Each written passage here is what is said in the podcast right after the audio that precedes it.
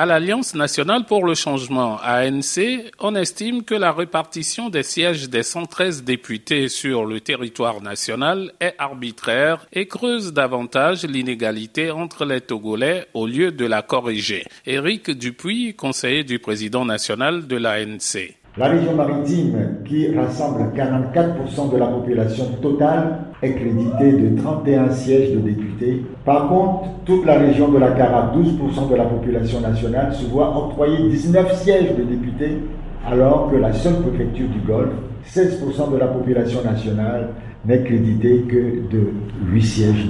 Ce nouveau découpage est, ni plus ni moins, la perpétuation de la ségrégation régionale. Coran Binafam des FDR s'interroge sur les principes qui ont permis au gouvernement d'opérer une telle répartition des régions moins peuplées ont presque le même nombre de députés que les régions surpeuplées. Quel est le principe qui permet de donner le même nombre de députés à Plateau qui a la moitié du nombre d'habitants que Quel est le principe? Au nom de quel principe une partie de Togo va être surreprésentée à l'Assemblée nationale et l'autre va être sous-représentée? Quel est le principe? Que les gens nous disent. Soyons sérieux. Les autorités expliquent que la géographie, la démographie et des conditions spécifiques ont été les critères qui ont primé dans la répartition des sièges des députés. Pour Yawa Kuigon, le porte-parole du gouvernement, l'intérêt national doit primer dans ce genre de situation. Vous savez, comme moi, que la politique est essentiellement une question de chapelle, si vous me passez l'expression, et donc chacun aura toujours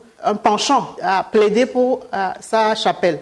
Ceci étant dit, j'ai envie de nous suggérer à nous tous de distinguer l'objectif du subjectif et au final de ne s'attacher qu'à l'intérêt général. La nouvelle répartition des députés va permettre à neuf préfectures de devenir des circonscriptions électorales autonomes. C'est le cas de la préfecture de Bamono qui pourra désormais élire ses propres députés à la grande satisfaction de Koku Monchon, un natif du milieu. Je peux dire que vraiment c'est un grand pas. Auparavant, lorsque la préfecture de Bamono a été rattachée à celle de la préfecture des lacs, nous n'avons pas de porte-parole direct. Mais cette fois-ci, la chance nous est accordée pour que nos voix soient portées plus haut devant les plus hautes autorités de notre pays.